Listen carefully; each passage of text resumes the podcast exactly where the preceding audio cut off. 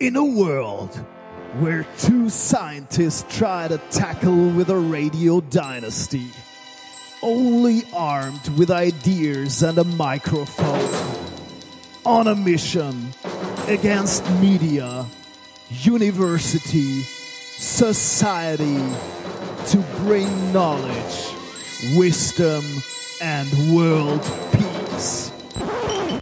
So, hier ist schon mal das Bier.